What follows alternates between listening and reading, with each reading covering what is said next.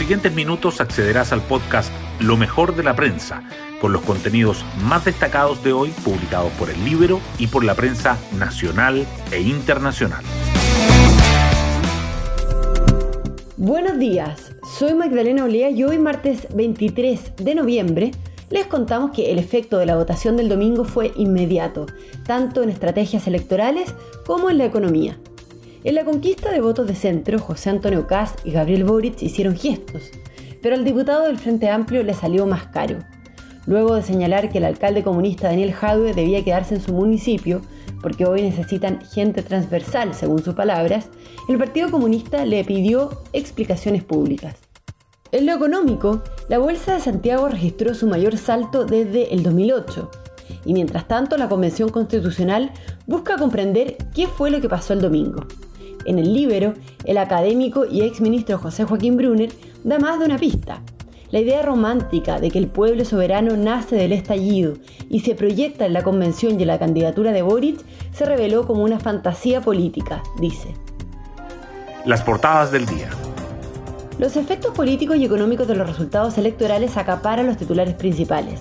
El Mercurio abre con la mejora en el escenario para los ahorros previsionales y las tasas de interés de largo plazo tras el fuerte alza de la bolsa y la caída del dólar. La tercera destaca el día después. Cast y Boric apuestan a conquistar al votante de París. El diario financiero resalta que los candidatos alistan ajustes en sus campañas y preparan nuevas incorporaciones. El Mercurio también revela que los ganadores reinician sus campañas. Chile Vamos analiza su apoyo a Cast y trabaja en propuestas para un acuerdo programático. El Partido Comunista le exige una explicación a Boric luego de que aludiera la falta de transversalidad de Jadwe, que la mesa de la convención dice que reflexionamos sobre lo que la ciudadanía manifiesta, que la coalición oficialista y el Partido Republicano consiguen más del 40% de los cupos de cores del país, y las nuevas fuerzas y la reconfiguración de equilibrios entre los partidos que dejó la parlamentaria. La tercera señala además que CAS busca potenciar en la región metropolitana y alistar el plan de gobierno, que Boric abre el conflicto con el Partido Comunista y contacta a las directivas del PS y del PPD, el cómo se vivieron las elecciones en la moneda y los cálculos que ahí se proyectan, que la bolsa de Santiago sube casi un 10% y que los comandos buscan ampliar a sus equipos económicos. CAS contacta a José Luis Daza y Boric a Andrea Repeto. El Libero, por su parte, entrevista a Pepe Out y a José Joaquín Brunner. Temas del Libero. La periodista de El Libero, Daniela Vaz, nos cuenta quiénes son y cómo piensan las principales figuras del partido de París. De los 148 aspirantes a la Cámara de Diputados que presentó el partido de Franco Parisi, seis fueron electos. Sus perfiles toman importancia de cara a la segunda vuelta, en la que serán clave los casi 900.000 votos que obtuvo el candidato del Partido de la Gente. Según el CERVEL, el 8,45% de los votos a nivel nacional fueron para uno de los seis diputados electos. Aunque todos van por distintos distritos y no coinciden en todas sus propuestas, hay temas que los unen. Se autodefinen de centro, alejados de los extremos y a favor de los retiros previsionales. Tres de ellos se consideran conservadores en lo valórico, dos quieren impulsar un sistema de AFP tripartita y solo uno fue militante de otro partido anteriormente. Pueden encontrar esta nota en www.ellibero.cl. Hoy destacamos de la prensa. CAS busca potenciar a la región metropolitana y alista el plan de gobierno. El comando del candidato republicano analizó los resultados del domingo y una primera definición es reforzar el despliegue territorial, apuntar a las urgencias sociales, sumar a Chile Podemos Más y ajustar las medidas programáticas. La coalición oficialista, en tanto, afina las propuestas para un acuerdo.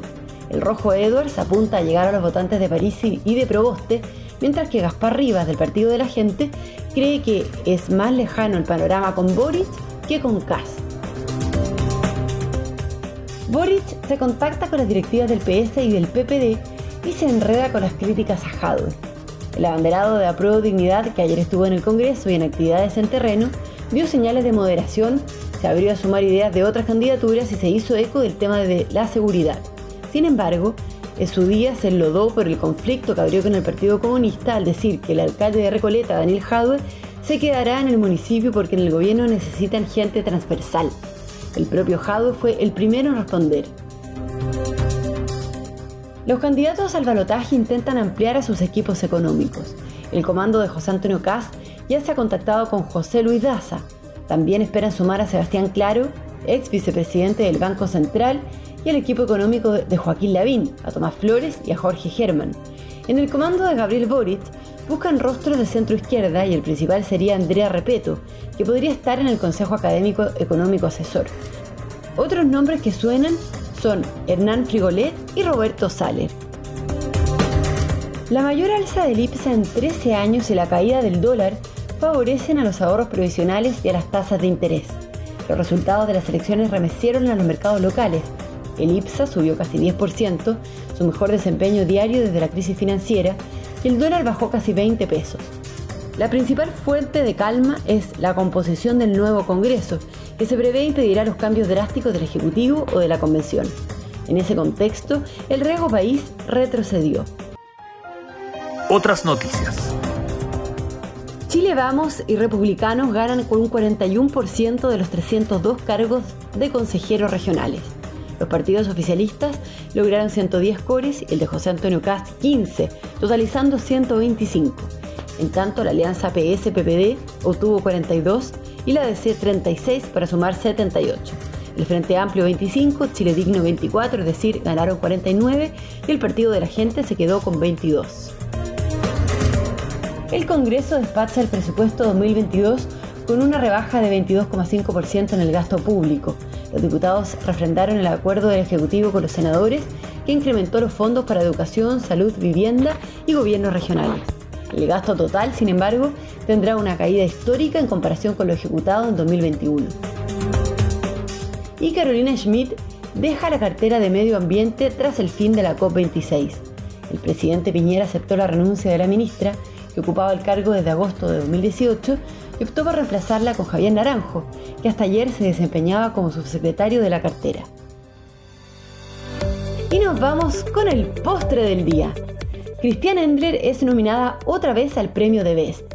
La futbolista chilena que esta temporada jugó en el PSG y en el Olympic de Lyon fue incluida por tercer año consecutivo entre las candidatas a mejor portera del mundo. En enero se conocerá la ganadora del galardón de la FIFA. Bueno, yo me despido, espero que tengan un muy buen día martes y nos volvemos a encontrar mañana en un nuevo podcast, Lo mejor de la prensa.